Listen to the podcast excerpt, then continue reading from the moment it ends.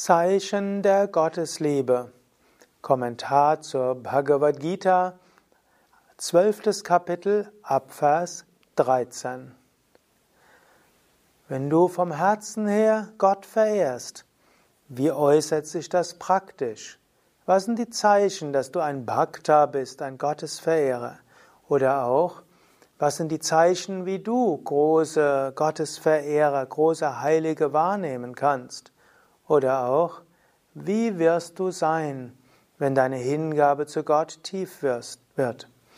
Darüber spricht Krishna in der Bhagavad Gita ab dem 13. Vers 12. Kapitel.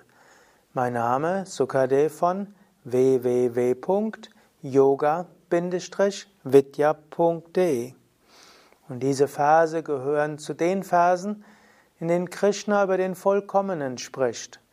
Krishna spricht erheblich häufiger in, diesen, in der Bhagavad Gita über die Kennzeichen eines Heiligen, eines Weisen, eines Gottesverehrers, eines Vollkommenen, als er spricht über Menschen, die nicht so vollkommen sind.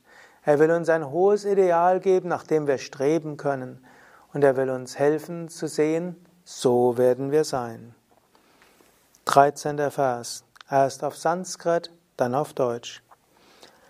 Adveshta sarva bhutanam maitra karuna evacha nirmammo nirahankara samadukha sukhakshami. Wer kein Geschöpf hasst, wer zu allen freundlich und mitfühlend ist, wer frei ist von Verhaftung und Ich-Gedanken, ausgeglichen in Vergnügen und Schmerz und nachsichtig, stets zufrieden ist, beständig in der Meditation, selbstbeherrscht und mit fester Überzeugung, und dessen Geist und Verstand auf mich gerichtet sind, er, der mich verehrt, dieser ruht in meiner Liebe.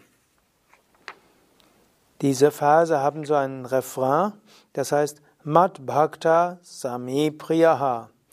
Dieser mein Verehrer, Ma Bhakta, ruht in meiner Liebe, Sami Priyaha. Wie sie, was wird also sein, wenn du voller Gottesliebe bist? Wunderbare Dinge beschreibt Krishna hier. Und ich weiß gar nicht, was ich dort sagen soll. Es gibt so vieles dazu zu sagen. Ich glaube, das Einfachste wäre, ich lese einfach die nächsten Verse. Ich habe ja auch zu jedem einzelnen Vers schon einen Kommentar gegeben, den gibt es als Audio, als Podcast. Du findest ihn in dem Kommentar Bhagavad Gita für Menschen von heute. 15. Vers. Der Mensch, durch den die Welt nicht beunruhigt wird, der auch selbst durch die Welt nicht beunruhigt werden kann und der frei ist von der Verhaftungen Vergnügen, Furcht und Angst, dieser ruht in meiner Liebe. Wer frei von Wünschen ist und wer dabei rein, klug, gleichmütig und frei von Schmerz, wer allen Unternehmungen und Absichten entsagt, wer mir so ergeben ist, ruht in meiner Liebe.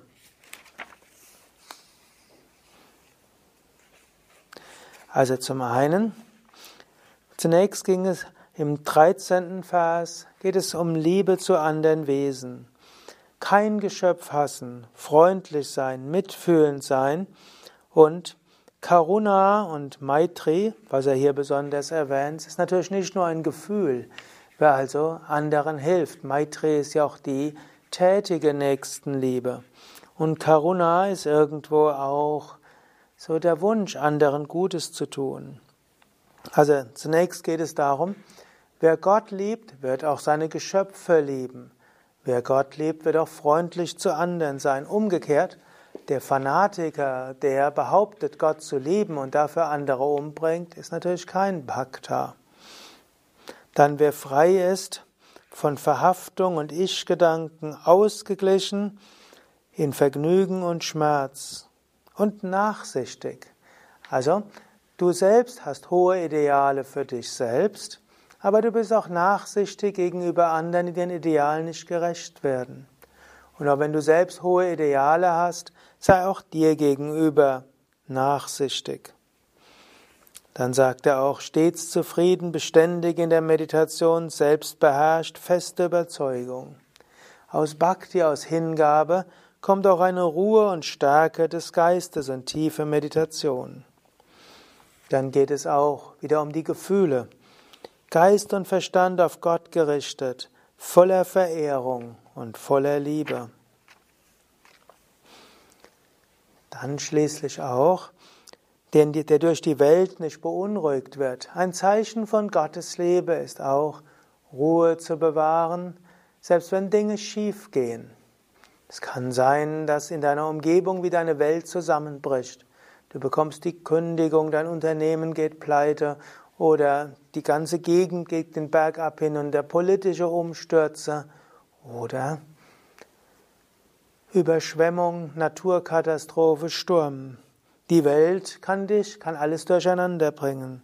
Du bleibst trotzdem in der inneren Mitte, durch die die Welt nicht beunruhigt wird. Also, auch du selbst willst jetzt nicht die Welt aus dem Gleichgewicht bringen. Und diese tiefe Gottesliebe heißt, du bist furchtlos geworden und du hast keine Angst. So ruhst du in der Liebe Gottes.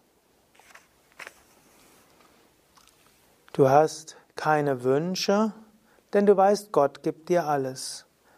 Und du leidest auch nicht unter Schmerzen, denn du weißt, selbst im Schmerz manifestiert sich Gott. Und so hast du einen Gleichmut, und weil du voller Gleichmut Mut bist, bist du auch klug. Du handelst geschickt, du verstehst andere Menschen. Das sind alles Zeichen für Liebe in Gott. Und du brauchst nichts. Deshalb tust du, was zu tun ist, aber du willst nichts haben. 17. Vers. Wer weder jubelt noch hadert, sich auch nicht sorgt und nicht wünscht, Wer weder gut noch böse kennt und voller Hingabe ist, der ruht in der Liebe Gottes. Dinge gehen gut, Dinge gehen schief. Du brauchst weder über das, was gut geht, zu jubeln, noch über das, was schief geht, hadern. Du weißt, letztlich Gott macht alles. Daher brauchst du nichts zu wünschen, du brauchst dir keine Sorgen zu machen. Du weißt, im Herzen aller Wesen ist Gott, daher gibt es weder Gut noch Böse. Und das jetzt scheinbar Böse wird langfristig auch das Gute bewirken. Und das, das spürst du voller Hingabe. So ruhst du in der Liebe Gottes. Wer Freund und Feind und Ehre und Schmach gleich erachtet, wem Kälte und Hitze und auch Vergnügen gleichbedeutend sind, und wer frei ist von Verhaftung, wem Lob und Tadel gleich viel sind, wer schweigsam ist, mit allem zufrieden und ohne Heim, dessen Geist nicht schwankt und der voller Hingabe ist, dieser Mensch ist voller Liebe. Oder auch dieser Gottesverehrer ruht in der Liebe Gottes. Also hier geht es um die Dualitäten.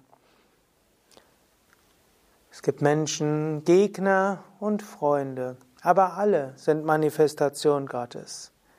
Manchmal wirst du geehrt, gelobt und manchmal kommst du in Schmach und, dir, und es könnte dir peinlich sein.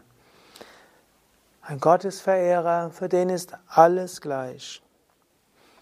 Mal ist es kalt, mal ist es heiß, Mal ist das Wetter gut, mal ist es schlecht, und zwar in jeglicher Hinsicht. Und du brauchst auch keine Vergnügen, das höchste Vergnügen ist Gott. Du bist jenseits der Verhaftung, Dinge mögen dir genommen werden. Und dabei hast du eine innere Ruhe, deshalb, du bist Mauni. Mauni heißt zum einen schweigsam, es heißt aber auch innere Ruhe zu haben. Und so bist du zufrieden mit allem, was kommt. Du bist ohne Heim, Aniketaha. Du weißt, die ganze Welt ist dein Zuhause. Dein Körper mag jetzt vorübergehend das Zuhause hier haben, Aber es kann auch sein, dass dein Zuhause genommen wird. Es kann sein, dass du vertrieben wirst. Es kann sein, dass du nicht mehr genügend verdienst. Es kann sein, dass du irgendwo merkst, Gott will dich woanders haben. Niketa, ohne festes Zuhause, denn Gott ist dein Zuhause. Und so hast du einen festen Geist gerichtet auf Gott und du bist voller Hingabe und so bist du in der Liebe.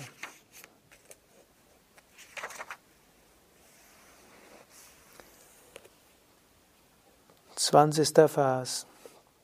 Diejenigen wahrlich, die diesem unsterblichen Dharma, wie es oben beschrieben wurde, mit Vertrauen folgen und mich als ihr höchstes Ziel betrachten, sie, die in Liebe verankert sind, sind die höchsten Bhaktas.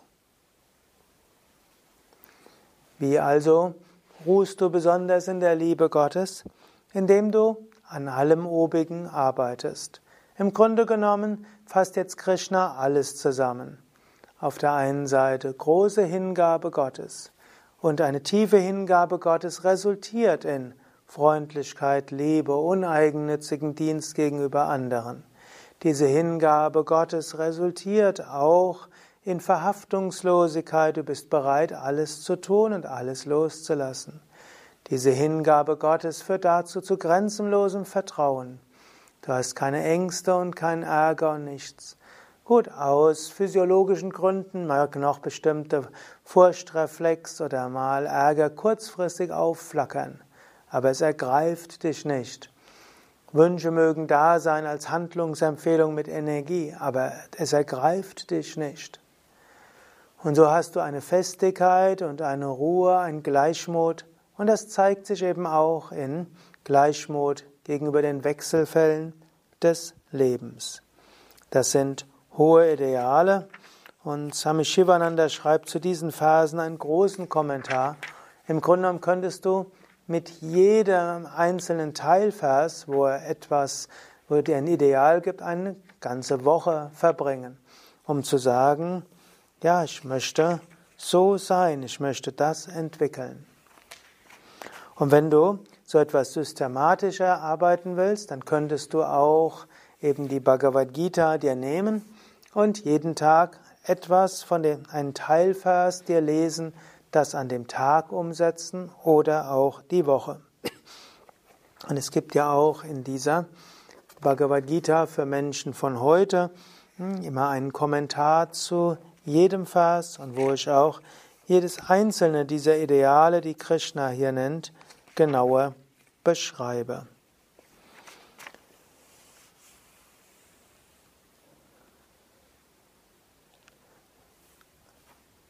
Und bevor ich jetzt die Abschlussphase wiederhole und nochmals dir einen ja, Hinweis gebe, was du umsetzen kannst, mein Name Sukadev, Kamaraschnet Nanda. Alle Informationen über die Bhagavad Gita auf unseren Internetseiten. Dies ist ein Vortrag aus der Reihe Vorträge zur Bhagavad Gita. Die ganze Bhagavad Gita vom 1. bis 18. Kapitel erläutert. Teil auch der ganzheitlichen Yoga Vidya Schulung. Begleitmaterial der zweijährigen Yogalehrerausbildung. Internetseite yoga vidya.de Hariom Tatsat iti Srimad Bhagavad Gita Supanishatsu Brahma Vidyayam Yoga Shastre Shri Krishna Juna Samvade Bhakti Yogo Nama So endet in den Upanishaden der glorreichen Bhagavad Gita der Wissenschaft vom Ewigen, der Schrift über Yoga, des Dialogs zwischen Sri Krishna und Arjuna, das zwölfte Kapitel mit dem Namen Bhakti Yoga, der Yoga der Hingabe. Übe Hingabe zu Gott. Was auch immer du tust, bringe es Gott dar. Was auch immer kommt, sieh es als Geschenk Gottes, als Aufgabe Gottes, als Gabe Gottes.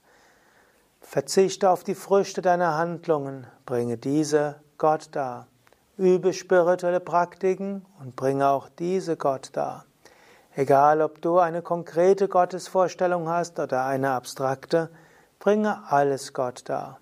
Und durch diese Hingabe an Gott kultiviere uneigennützige Nächstenliebe, Liebe zu den Mitmenschen und die Kraft, anderen zu helfen und dienen.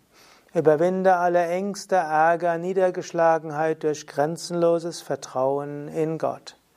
So bekommst du auch eine Stärke und Ruhe des Geistes und du wirst unabhängig von den Wechselfällen des Lebens und von den Wechselfällen, wie andere Menschen mit dir umgehen.